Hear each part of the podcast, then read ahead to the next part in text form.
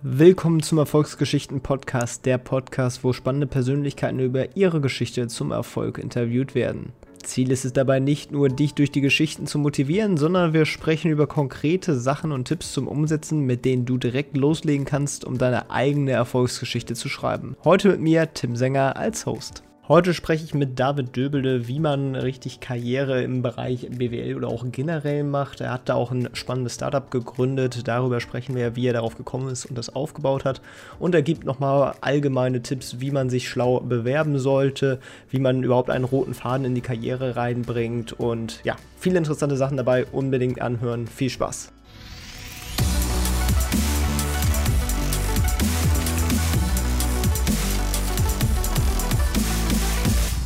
Moin David, wie geht's dir? Sehr gut, und dir, Tim? Ja, mir geht's auch super. Ich freue mich, dass du da bist. Und ja, magst du dich einmal für unsere Zuhörer vorstellen, die dich noch nicht kennen?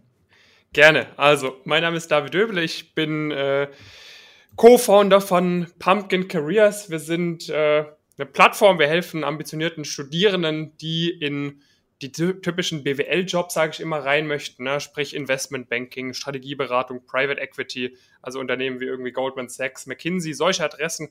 Ähm, da helfen wir den Leuten dabei. Wir haben da ein Coaching-Team. Ähm, wir haben inzwischen knapp über 300 Kunden bei uns im Coaching. Ich habe auch einen relativ großen YouTube-Kanal, den ich mir über den Verlauf meines Studiums aufgebaut habe. Er findet man auch unter David Döbele. Und genau, wir sitzen hier in Frankfurt, haben äh, acht bis zehn Mitarbeiter bei uns im Team und wachsen fleißig weiter. Sehr gut. Ja, deine Seite, also dein YouTube-Kanal und, und Pumpkin Careers, wie, wie euer Unternehmen ja heißt, oder zumindest der Internetauftritt, die sind natürlich auch in den Shownotes verlinkt. Also wenn ihr da vorbeischauen wollt, müsst ihr einfach nur einmal unten reingucken. Genau, jetzt hast du gerade gesagt, schon Studentenberatung. Du, du hast ja auch als Student selber gute Erfahrungen in diesem Gebiet gemacht. Hast ein Einserstudium äh, mehr oder weniger abgeschlossen. Und ähm, ja, was hast du da, da so gemacht? Erzähl mal ein bisschen. Also, das ist eigentlich auch ganz cool, weil unsere Gründungsgeschichte hat sich eben ganz natürlich entwickelt. Ne? Einfach aus, sage ich mal, meinen oder von meinem Co-Founder Jonas, unseren eigenen Erfahrungen. Bei mir war so, ich hatte äh, 2015 mein Abitur gemacht, Baden-Württemberg, äh, hatte mich schon in der Schule so ein bisschen äh, für Wirtschaft und so weiter interessiert. Ich würde jetzt nicht sagen, dass Wolf of Wall Street mein Leben geprägt hat, aber das war vielleicht auch so ein minimals ausschlaggebender Grund, warum ich dann am Ende gesagt habe, okay, so irgendwie so BWL, VWL, sowas in die Richtung, das soll es für mich werden. Ähm, und dann wurde ich an der Goethe-Uni, also in Frankfurt am Main, das ist die, die Universität in Frankfurt, wurde ich in so ein Umfeld geschmissen, äh, wo die Leute echt super ambitioniert waren. Ja, und ich hatte damals, muss ich sagen, hatte ich ein ziemlich naives Bild von dieser ganzen Thematik, irgendwie Investmentbanking, konnte ich mir absolut nichts drunter vorstellen, beispielsweise.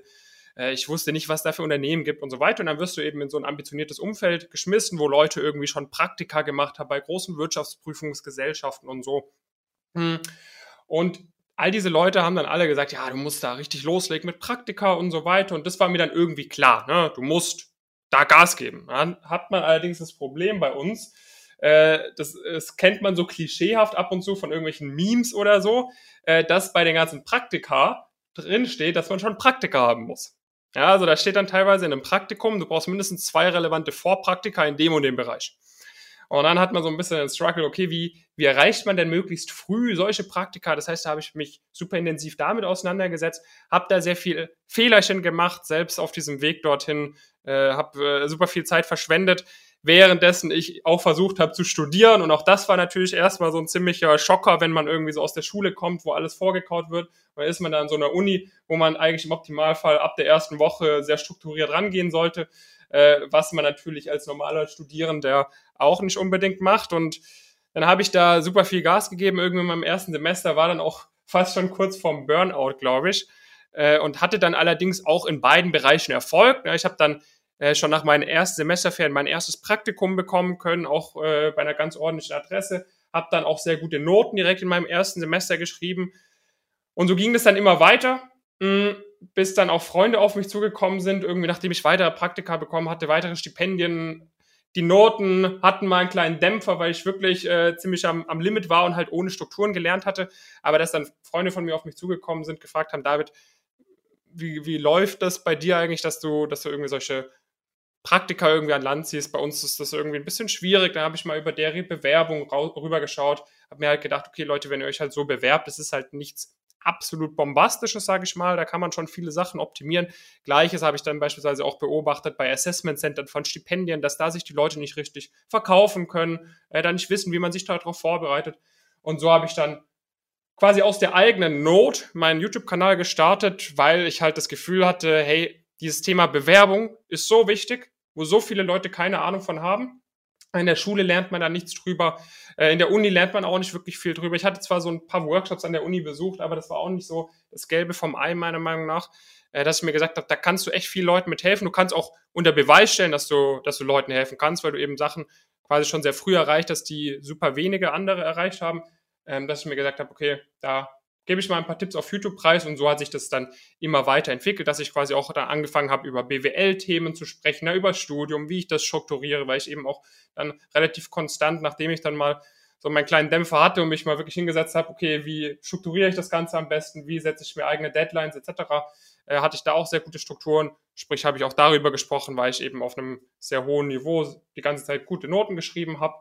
Ähm, und so hat sich das dann immer weiter entwickelt, dass quasi mehr Leute auf mich zugekommen sind, bis sich das quasi zu dem entwickelt hat am Ende des Tages, was wir jetzt heute machen. Genau, du hattest das auch zuerst alleine gemacht, oder? Mhm. Karrierefreund mhm. hieß das damals noch genau. und dann. Genau, also das, das war so ein bisschen, ich hatte immer bis zum Ende von meinem Studium hatte ich quasi, ich habe dann, also ich, es war so, nach meinem zweiten Semester war ich im Vorstandsstab von der UBS. Ne, das ist so die strategische Abteilung. Äh, und um mir da mal so ein bisschen einen Vergleich zu geben, die anderen beiden Praktikanten, die waren da 26 und 27 im Master. Ich war 19, einer nach dem Abi. Ja, und das war dann schon ganz ordentlich. Und danach habe ich dann quasi gesagt, nee, ich gehe jetzt nicht mehr diesen Praktikantenweg weiter, sondern starte mit diesem YouTube-Kanal und habe irgendwie mein gesamtes restliches Studium daran festgehalten und nicht, also normalerweise würdest du dann darauf basierend ein Praktikum in der Strategieberatung machen und darauf basierend wäre ich dann eigentlich schon ready für den Job-Einstieg gewesen und, und, und. Aber ich bin irgendwie diesen klassischen Weg, den ich heute jetzt eigentlich auch, sage ich mal, predige, quasi für die Leute, die bei uns mit dabei sind, ähm, bin ich dann irgendwie nicht mehr weitergegangen, weil ich mir gesagt habe, hey, dieses Bewerbungsthema ist so ein wichtiges Thema. Und dann habe ich quasi mein restliches Studium eigentlich nur noch quasi zum einen den Noten wirklich in den Vordergrund gesetzt und zum zweiten eben viel Coachings gegeben, ne? dass wirklich Leute von verschiedenen Bereichen auf mich zugekommen sind, sei es duale Studierende oder Leute, die ein duales Studium bekommen wollten. Äh, Leute, die quasi wie ich irgendwelche Praktika bekommen wollten, aber teilweise auch Abteilungsleiter, die irgendwie Mitte 40 waren, sind dann auch irgendwie auf, auf mich gestolpert. Ja, das war dann so ein bisschen wild. Habe ich quasi den Leuten die Bewerbung erstellt, mit den Interviews geübt und das habe ich quasi mein, mein Studium lang gemacht. Ähm, und dann hat sich das allerdings ganz gut ergeben, weil ich quasi dann am Ende vom Studium da stand und halt nicht so einen wirklichen Fokus hatte. Und da habe ich halt auch überlegt, will ich jetzt hier echt meinen mein, mein ganz, ganz soliden Bachelor, sag ich mal, meine Stipendien und so weiter, all das gemacht haben, dass ich quasi für mein restliches Leben Bewerbungen für andere Leute schreibe. Und das war es dann halt irgendwie nicht so ganz. Und da hat sich das sehr gut ergeben, dass der, der, der liebe Jonas Steg, mit dem ich dann zusammen Pumpkin gegründet habe, ähm, diesen klassischen Praktikantenweg nochmal deutlich länger gegangen ist. Also der war direkt ab der ersten Woche im Studium ein sehr guter Freund von mir der war dann eben, eben bei genau diesen großen Strategieberatungen wie Roland Berger, wie BCG, alles im Bachelor gemacht. Und äh, der hat quasi auch nochmal andere Erfahrungen gesammelt. Und dann haben wir gesagt, okay, wir passen da eigentlich, wir ergänzen uns da sehr gut. Haben dann quasi erst unter meiner Brand Karrierefreund äh, eine Workshop-Reihe gestartet im Herbst letzten Jahres, also im Herbst 2019. Schon damals hatten Offline-Workshops einige Nachteile. Ja, also jetzt auch schon vor Corona irgendwie. Wir, wir haben da irgendwie 12, 14 Stunden referiert, waren am nächsten Tag komplett heiser und hätten eigentlich schon mal die vierfache Menge erzählen können. Nur um ein Beispiel zu nennen. Wir konnten auch die Leute nicht über mehrere Monate hinweg begleiten, wie wir es eigentlich hätten machen sollen. Sprich, da haben wir uns gesagt, okay, das können wir irgendwie besser machen. Haben dann im, im Januar unser Unternehmen gegründet, damals auch noch unter Karrierefreund äh, mit einem Online-Coaching-Angebot am Ende des Tages, ne, wo wir die Leute jetzt wirklich über Monate hinweg begleiten. Eigentlich ist unser Ziel, dass die Leute bei uns das komplette Studium auch dabei sind, weil es immer irgendwas zu optimieren gibt. Und äh, dann haben wir im, im Mai, meine ich, war das, haben wir so ein bisschen das Rebranding durchgezogen, äh, dass wir uns quasi umbenannt haben von Karrierefreund zu Pumpkin Careers. Ähm, zum einen, weil Karrierefreund natürlich maskulin behaftet ist äh, und da wollen wir die weiblichen äh, Zuhörerinnen oder Zuschauerinnen eben auch nicht irgendwie benachteiligen, alleine deshalb. Äh, und zum Zweiten war das auch für eine etwaige Internationalisierung, äh, ist natürlich ein deutsches, sag ich mal, Wort auch nicht optimal. Das Einzige, was wirklich cool war an dem äh, Wort Karrierefreund, war eben, dass ich am Ende von den YouTube-Videos immer sagen konnte, dein Karrierefreund David. Das war so der große Vorteil davon. Aber woher kommt denn der Name Pumpkin? Weil das ist ja auch schon ein bisschen ungewöhnlich. Ja, das ist eine lustige Story. Also wir haben echt gehört, sage ich dir. Wir haben gehört bis zum geht nicht mehr. Am Ende des Tages war es einfach ein Vorschlag von einem unserer Mitarbeiter. Äh, wir hatten sehr viele Vorschläge und es sah irgendwie cool aus. Also ich finde, unser Logo sieht echt cool aus. Mit dem orangen Punkt, diesem weißen Schriftzug äh, und dem schwarzen Hintergrund. Das war ein Punkt. Der zweite Punkt war, es klingt irgendwie auch cool, Pumpkin. Und der dritte Punkt ist so ein bisschen, gibt es auch eine Analogie zum Kürbis? Zwar ist der Kürbis eine der am schnellsten wachsenden Pflanzen. Ich meine, es ist eine Frucht, die es überhaupt gibt. Ja, und wir ziehen dann so ein bisschen die Analogie. Äh, die Leute kommen zu uns als, sage ich mal, kleiner Samen. Der weiß, er möchte irgendwie was Großes werden, aber ist halt noch ein kleiner Samen. Und dann mit ein bisschen Pflege von uns, ein bisschen in die richtige Richtung stupsen, wird es dann so ein richtig dicker Kürbis, der richtig schnell wächst und gedeiht. Ja, das ist so ein bisschen auch noch die, die Story. Und es bleibt im Kopf. Auf jeden Fall. Also gibt es zumindest nichts Vergleichbares, was mir jetzt spontan dazu einfällt. Ja. Äh, wenn ihr dann Pflege sagt, ähm, kannst du mal ein bisschen darauf eingehen, was genau ihr überhaupt anbietet, also mhm. was ihr konkret so macht? Genau, also es gibt verschiedene Bereiche, die wir, die wir anbieten. Wir haben auch verschiedene Coaching-Pakete, sage ich mal. Es beginnt am Endeffekt bei der Orientierung. Das braucht nicht jeder. Ähm, aber vor allem, wir haben einige Leute, die sich irgendwie schon im letzten Abi-Jahr bei uns registrieren äh, oder irgendwie vorm Studium sind oder am Anfang vom Studium und sich noch unsicher sind, wo es genau hingehen soll. Da haben wir sehr ausführliche Inhalte zum Thema berufliche Orientierung. Ja, und da zeigen wir eben ganz genau, okay, was macht man eigentlich in der Strategieberatung, was macht man im Investmentbanking, was macht man im Private Equity, was macht man im Asset Management, wie sieht so eine Konzernkarriere aus, wie sind Einstiegsmöglichkeiten im Startup beispielsweise. Ne? Das sind so, sage ich mal, die fünf, sechs Branchen, auf die wir uns konzentrieren, ähm, weil das eben Bereiche sind, wo du eine Karriere auch sehr gut planen kannst. Und weil es zum Zweiten eben auch Bereiche sind, wo du in der Regel ganz gut verdienst, wo du hohe Verantwortungsbereiche hast, wo du auch sehr gute Job-Ausstiegsmöglichkeiten sozusagen hast. Und dann zeigen wir den Leuten im zweiten Schritt, wie sie denn da reinkommen. Das heißt, was für Praktika sind dafür notwendig? Äh, an was für einer Universität muss ich studieren? Äh, was für Noten muss ich mitbringen? Wie kann ich mein Profil sonst noch verbessern durch Stipendien etc.? Und zeigen ihnen dann auch auf, wie sie diese Schritte gehen können. Ne? Das ist, sage ich mal, so der Anfang. Und dann für die Leute, die im Studium sind, da begleiten wir sie eigentlich dabei, ihr Profil bis zum Berufseinstieg komplett auf Vordermann zu bringen. Und da zählen, sage ich mal so, also die meisten von unseren Kunden kommen schon so, sage ich mal, aus einem wirtschaftswissenschaftlichen äh, Universum. Prinzipiell nehmen wir jeden bei uns auf, der quasi diese Ziele verfolgt. Es sind aber vor allem BWLer, VWLer, Wirtschaftsingenieure, also solche, solche Richtungen. Wir haben gelegentlich auch Informatiker drin, Physiker, die quasi einen Einstieg machen wollen, zum Beispiel in der Unternehmensberatung oder im Banking, aber vor allem diese BWLer. Und da helfen wir quasi bei allen Bereichen. Ne, das ist, ein Punkt ist zum Beispiel das Thema Noten.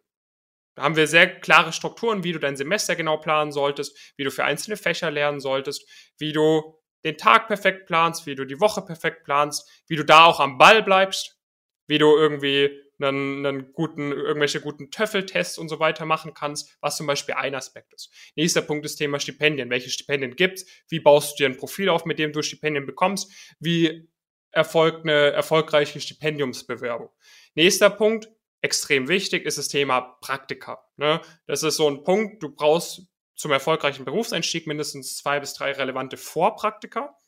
Und diese Vorpraktika müssen wohl ausgewählt sein. Und man hat als Außenstehender eben so den Struggle, dass man A nicht weiß, wo man sich auf Praktika bewerben soll und B auch nicht, wie man diese Praktika bekommen kann. Weil da bewerben sich eben auf, teilweise auf eine Stelle, bewerben sich irgendwie zwischen 50 und 200 Bewerber. Und da musst du eben schon ziemlich überzeugend sein, um dann derjenige Bewerber oder diejenige Bewerberin zu sein, die dann am Ende auch den Job bekommt. Das heißt, da unterstützen wir Le die Leute auch, indem wir ihnen Unternehmen zeigen. Ne? Wir haben da intern sehr viele Unternehmenslisten, wo wir dir genau sagen, fürs erste Praktikum, wenn du ins Investmentbanking möchtest, machst du Bewerbungen bei den und den Unternehmen. Dann als nächstes bei den und den Unternehmen, dann zeigen wir, okay, so und so erstellst du den Lebenslauf, wir besprechen das mit den Leuten, checken die Bewerbungsunterlagen, dann kommt als nächstes beispielsweise bei vielen Investmentbanken hast du dann Online-Tests, zeigen wir genau, wie laufen die Online-Tests ab, wie bereitest du dich darauf vor, dann kommt die Interviews, die bestehen immer aus einem persönlichen Teil, aus einem technischen Teil, wo dann irgendwelche Sachen abgefragt werden, die du nicht mal im Studium lernst, die du aber trotzdem wissen musst. Und auf jeden einzelnen Schritt kannst du dich eben extrem gut vorbereiten. Und ein weiterer wichtiger Punkt neben anderen Aspekten wie irgendwie PowerPoint, Excel-Trainings und so weiter, die wir abbilden, ist eben auch das Netzwerk.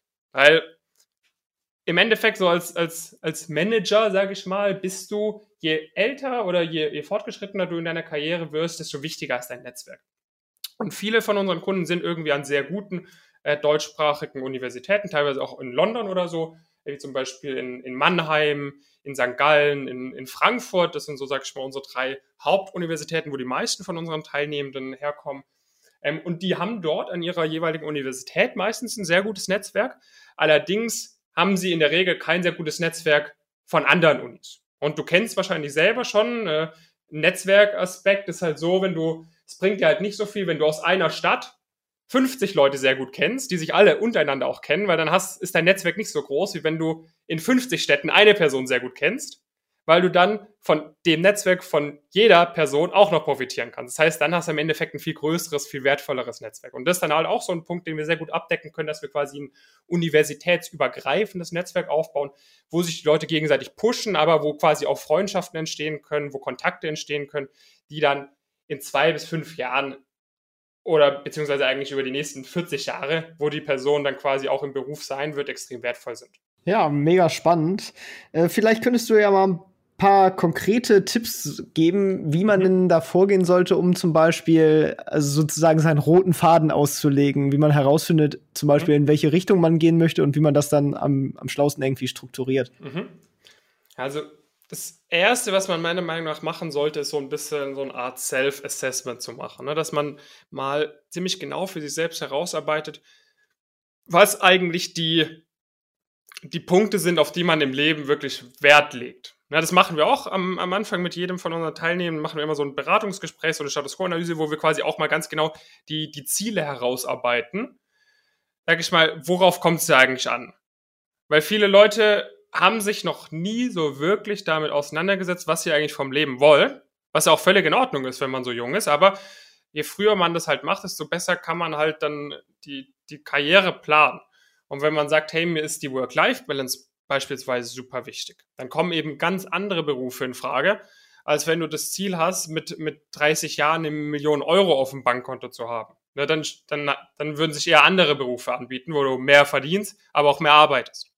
Ja, und das ist quasi so ein bisschen der erste Punkt, dass man sich mal seine eigenen Prioritäten steckt. Und dann im zweiten Schritt sollte man sich äh, sehr ausführlich darüber informieren, was für Möglichkeiten es gibt und was genau die beinhalten. Das heißt, A, einmal einen Überblick zu bekommen und dann B, diesen Überblick halt ziemlich zu verschärfen. Das heißt, sich wirklich detailliert damit auseinanderzusetzen, was macht man in dem Beruf? Erfahrungsberichte sich anzuhören, mit Leuten zu sprechen am besten, die in dem jeweiligen Beruf arbeiten, sich auch mal anzuschauen, wie ist eigentlich die Unternehmenslandschaft in diesem Beruf? Also was für Unternehmen gibt es dort, wo ich einsteigen könnte überhaupt? Sage ich mal, ich hatte irgendwie, ich habe als, als 15-Jähriger oder so mal von Hedgefonds gehört und wollte dann zum Beispiel, oder hätte es wahrscheinlich cool gefunden, in einem Hedgefonds einzusteigen. Äh, da gibt es halt eine Handvoll Jobs, also wirklich literally eine Handvoll Jobs in Europa irgendwie, wo du bei einem relevanten Hedgefonds irgendwie einsteigen kannst. Das heißt, das ist halt nicht planbar. Damit kannst du ja, schon sehr unrealistisch rechnen, äh, dass du es schaffst, beispielsweise dort einzusteigen. Und dann kann man da sich halt immer realistischer quasi was herausfinden, dass man quasi eine Karriere findet oder einen Job, der einem quasi hilft, die Ziele, die man sich als Privatperson gesetzt hat, bestmöglich zu erreichen. Ja, das heißt, A, was möchte ich langfristig erreichen, wie viel Geld möchte ich verdienen, was möchte ich für einen Lebensstandard auch haben, wie viel Zeit möchte ich für Familie, für Freunde, für Sport und so weiter haben. Und wenn man das sich quasi festgelegt hat, wenn man weiß, okay, ich möchte da arbeiten, wenn ich 30, 35, 40 bin, dann kann man sich eben anschauen, wie komme ich da hin. Und da gibt es quasi ganz verschiedene Wege ne, ins Investmentbanking. Ähm, da sollte man, also im Endeffekt sollte man immer kannst du kannst dir ein bisschen so vorstellen, es gibt quasi Unternehmen, die nicht so selektiv sind und es gibt dann Unternehmen, die immer, und dann werden die Unternehmen immer selektiver. Irgendwie ein Unternehmen, das DAX und Konzerne berät. Na, sage ich mal, eine Unternehmensberatung, die DAX-Konzerne berät.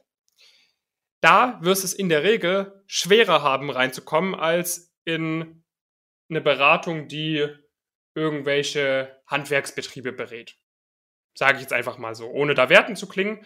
Aber in der Regel wirst du es bei einer Unternehmensberatung, die irgendwelche riesengroßen Konzerne bei strategischen äh, Problemstellungen berät, die sind einfach selektiver, die zahlen auch mehr, dort wirst du wahrscheinlich auch mehr arbeiten. Und du wirst eben, ich sag mal in Anführungszeichen, auch ein bisschen krassere Leute kennenlernen. Das heißt, du wirst auch ein bisschen bessere Exit-Möglichkeiten haben, wenn du danach sagst, okay, ich möchte jetzt zum Beispiel in die private Wirtschaft. Das heißt, ein erstes Praktikum könnte beispielsweise sein bei einer Beratung, die Handwerksbetriebe berät. Nur mal als, als sehr beispielhaftes Beispiel.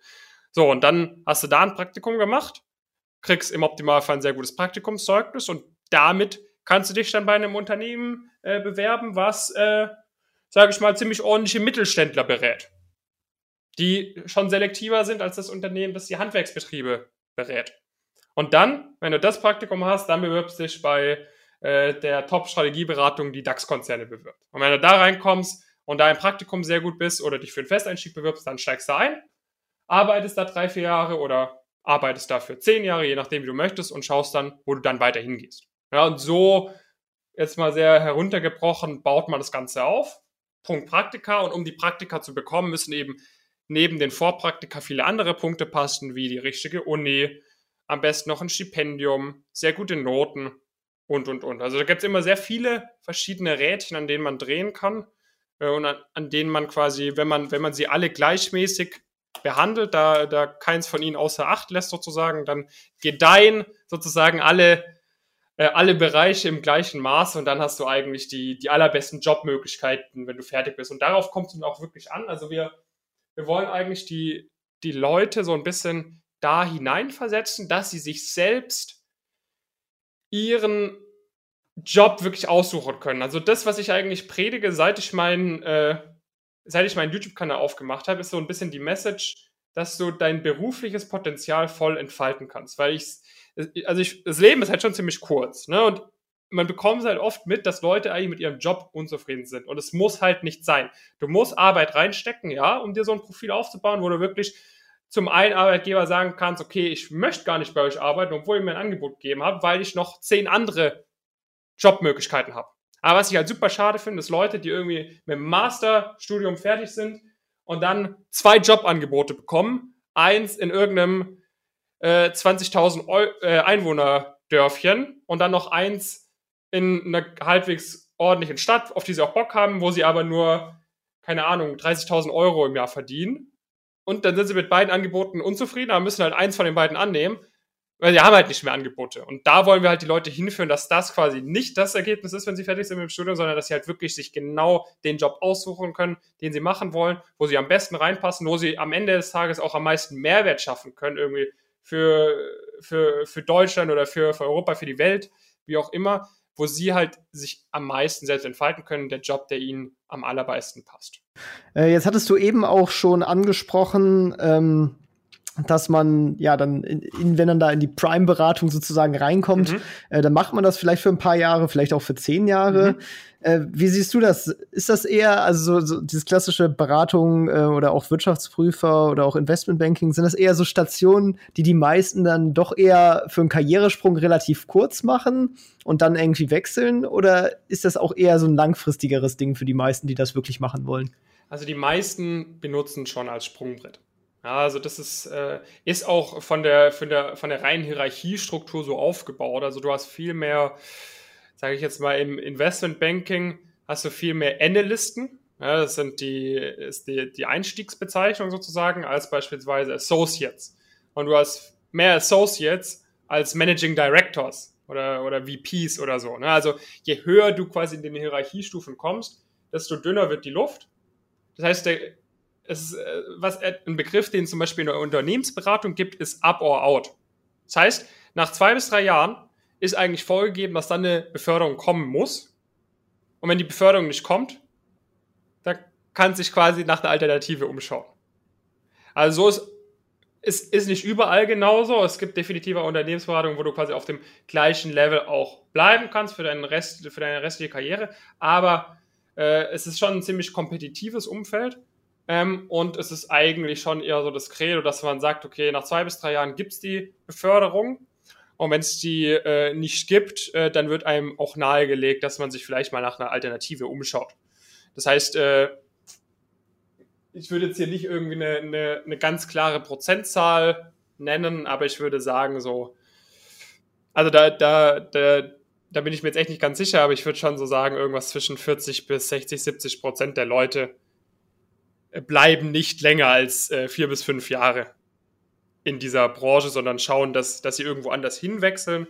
Vom, von der Unternehmensberatung beliebte Ausstiegsmöglichkeiten ist entweder im Konzern, sage ich mal im Management von einem Konzern, äh, da was zu übernehmen, ist auch die eigene Gründung. Ja, viele von den, von den deutschen erfolgreichen Gründungen sind von Ex-Strategieberatern auch, auch vorangetrieben worden.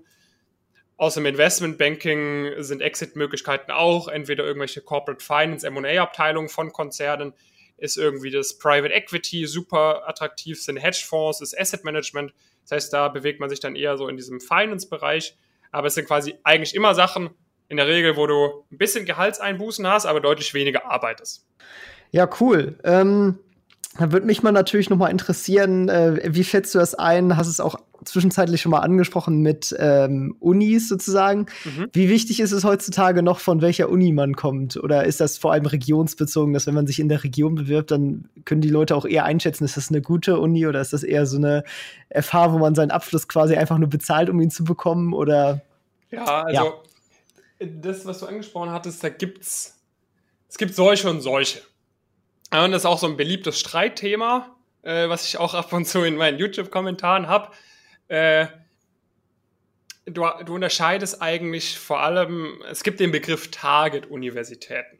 So, den liest man ziemlich oft so im Internet und das gibt's eigentlich auch schon. Das heißt, es sind quasi Unis, sind vor allem staatliche Universitäten oder Privatunis in Deutschland, ähm, wo du weißt, okay, wenn du halt da studiert hast mit einer sehr guten Note, so, dann, dann, dann solltest du halt überall reinkommen und, und niemand lehnt dich ab, weil du an der falschen Uni studierst.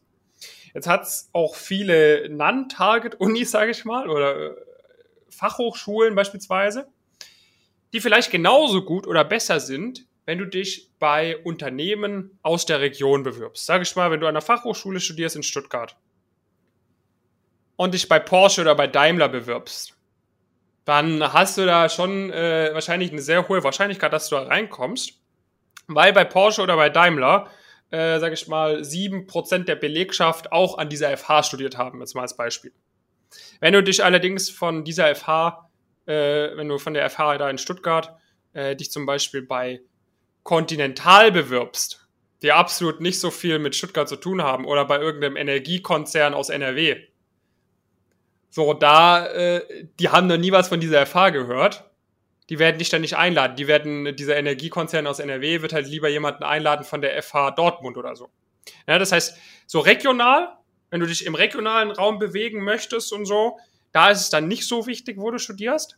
Aber wenn du wirklich bestmöglich aufgestellt sein möchtest oder wenn du vor allem bei diesen Unternehmen reinkommen möchtest, über die wir oft sprechen, sprich Investmentbanking, Strategieberatung, Private Equity, da solltest du auf jeden Fall darauf achten, dass du an einer sehr guten, renommierten Universität studierst, sei es in Deutschland, sei es im Ausland, das ist eigentlich auch nicht so wichtig, weil die schon stark darauf achten. Wir haben auch teilweise Leute bei uns im Coaching, die von sehr unbekannten Hochschulen oder so kommen, die es da dann auch reinschaffen, aber die haben es halt viel schwerer. Die müssen viel mehr schwitzen, müssen viel mehr Gas geben, die bekommen viel mehr Absagen. Ja, und das ist halt echt schade, wenn, wenn Leute das im Vorhinein nicht wissen, weshalb ich da auf YouTube auch ziemlich oft drüber spreche, äh, weil es halt ein wichtiger Punkt ist und wenn man das halt falsch macht und quasi die Ambition hat, in diese Unternehmen reinzukommen, die darauf Wert legen und das aber nicht wusste, dann kann es halt sein, man, man hat nicht komplett vergeudet, aber aus Karrieresicht hat man im Endeffekt schon wirklich dann drei Jahre vergeudet, wo man halt den Bachelor an so einer Uni gemacht hat, von der man echt schlechte Karten hat, dort einzusteigen. Welche Target-Unis gibt es denn in Deutschland oder welche würdest du als Target-Unis bezeichnen? Ah, das, äh, dazu äußere ich mich eigentlich äh, relativ ungern. Also ich möchte auch gar nicht sagen, Weil welche da davon immer Kritik von den anderen. genau, genau. Also was da auf jeden Fall mit reinzählt, äh, ist die Uni Mannheim, ist die WHU, äh, ist äh, die, die Goethe-Uni, die Uni Köln, die LMU, die TU München, die WWU. Dann für, für solche technischen Bereiche ist die RWTH, das KIT, die TU Darmstadt in, in der Schweiz die Uni St. Gallen, in Österreich die WO Wien, die Frankfurt School in Frankfurt. Äh, jetzt habe ich bestimmt einige vergessen und dann Es ist ja auch nur ein Beispiel. Genau, genau. Es sind alles nur Beispiele. Ne? Da soll sich jetzt jemand äh, von der ESB oder von der EBS oder wo auch immer, die sind natürlich auch gut, ähm, nicht benachteiligt fühlen. Aber das, sage ich mal, sind so, so die typischen Adressen, wo man am meisten Leute quasi sieht, die dann auch den Top-Berufseinstieg schaffen. Jetzt hast du ja auch viel äh, den Leuten bei Bewerbungen geholfen. Was mhm. sind denn da so die größten Fehler, die, die die Leute bei ihrer Bewerbung machen? Oh. Da gibt es ewig viele. Ich sehe ich seh regelmäßig neue. Das ist auch bei uns im Coaching ganz lustig, obwohl ich sehr klar sage, was man zu tun hat. Äh, krieg, kriegt es teilweise die Leute immer noch hin, irgendwas, sich irgendein Schlupfloch zu suchen, wo man noch einen Fehler machen kann. Das sehe ich dann Gott sei Dank immer, bevor sie es rausschicken, weil ich die immer durchcheck. Äh, so die größten Fehler, jetzt mal abgesehen davon, dass die Bewerbung einfach hässlich aussieht, ja, also Formatsachen, abgesehen davon, dass Rechtschreibfehler drin sind, äh, abgesehen davon, dass Grammatikfehler drin sind, äh, also solche Sachen ist natürlich kompletter No-Brainer. Was ein großer Fehler ist, ist, dass die Leute äh, es zu generisch halten. Also, dass das nicht wirklich herausgearbeitet wird. Beispielsweise, warum man sich denn gerade bei genau diesem Unternehmen bewirbt. Das wirklich so ist, du kannst, also teilweise taucht der Unternehmensname nicht mal im Anschreiben auf. Oder es ist halt wirklich so generisch, ja, ich habe mich bei Ihnen beworben, weil Sie XY sind.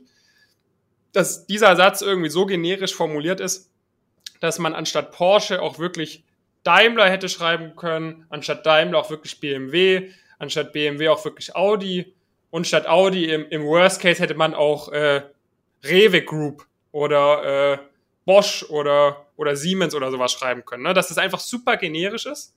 Und dass halt jeder, der die Bewerbung liest, sich halt denkt, okay, dieses Anschreiben haben wahrscheinlich gleichzeitig mit mir noch 200 andere Leute bekommen.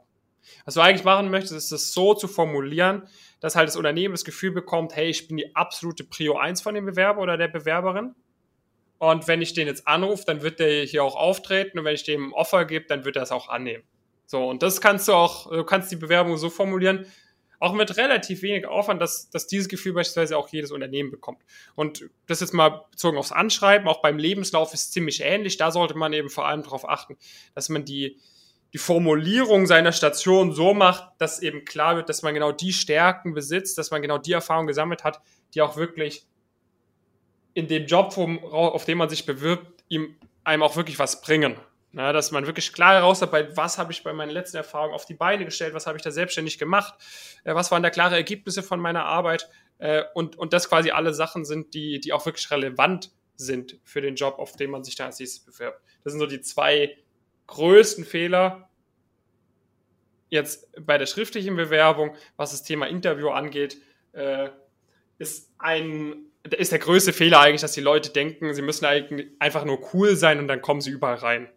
Das war auch so ein bisschen so ein Fehler, den ich äh, hatte, weil mein erstes Praktikum habe ich so ein bisschen so bekommen, dass ich halt einfach mir so ein paar Antworten so grob überlegt hatte, wie ich auf gewisse Fragen antworte. Und es hat dann irgendwie geklappt. Und dann habe ich das in meinem zweiten Semester auch nochmal so versucht und bin halt super auf die Schnauze gefallen äh, bei meinen ersten Interviews, wo es dann mal wirklich ans Eingemachte ging, weil du musst dir halt immer überlegen, äh, von den 20 anderen Bewerbern, die mit dir eingeladen werden, die sind halt auch cool. Ja, sind halt alle irgendwie cool drauf, können alle wahrscheinlich gut reden. Das heißt, am Endeffekt bekommt dann trotzdem der Bewerber die Zusage, der sich halt am besten vorbereitet hat, der am besten trainiert hat, der am meisten über das Unternehmen Bescheid weiß, der auch genau weiß, wie er technische Fragen beantworten kann. Das heißt, das ist ein riesengroßer Fehler, dass die Leute unterschätzen, wie zeitintensiv oder wie, wie gut man sich auf solche Interviews vorbereiten sollte und das eben auch kann. Weil wenn du es sehr gut machst, wenn du dich besser vorbereitest als alle anderen, dann kannst du eigentlich davon ausgehen, dass du wirklich so mit 70, 80 prozentiger Wahrscheinlichkeit dann äh, auch ein, ein Praktikum bekommst. Weil es, alles andere ist halt ein bisschen Zufall, ist natürlich immer dabei. Aber wenn du besser vorbereitet bist als jeder andere so, dann kann nicht mehr so viel schiefgehen am Ende des Tages ist auch ein guter genereller Tipp fürs ja. Leben. Einfach immer gut vorbereitet sein. Da, da kann man nie was falsch machen und eher nochmal Leute beeindrucken mit. Das auf jeden Fall, ja. Ja, sehr cool. Ähm, genau, und, und wie läuft das Ganze ab, wenn man jetzt bei eurem Programm auch Interesse hat? Dann geht man einfach bei euch auf die Webseite und, und genau. kommt da rein? Oder Na, ist das eine Subscription oder wie läuft das? Also wir haben inzwischen einen ziemlich selektiven Auswahlprozess tatsächlich. Ähm, am Anfang haben wir noch relativ viele Leute ange angenommen. Ähm, worauf wir sehr stark achten, ist die Motivation. äh, von den Leuten. Also wir haben, wir haben gewisse K.O.-Kriterien. Äh, wenn die nicht erfüllt werden, dann, dann kommt man gar nicht weiter im Bewerbungsprozess. Äh, weil es eben einfach so ist, unsere, wir haben einen sehr systematischen Ansatz und der funktioniert eben sehr gut, wenn die Leute ziemlich ähnlich sind. Und inzwischen können wir halt die Leute reinschleudern. Teilweise habe ich Leute, die sind eine Woche dabei, bekommen schon die ersten Zusagen für Praktika oder so. Weil es halt super simpel ist, dann für die, die Steps zu exekuten, die wir ihnen vorgeben. Irgendwie Erstsemester Uni Mannheim. Das ist ein kompletter No-Brainer, wenn er sich jetzt anmeldet, dass ich den jetzt noch wahrscheinlich in ein Praktikum jetzt nach, äh, nach dem ersten Semester reinbekomme, auch wenn das noch, auch wenn es in anderthalb Monaten starten wird.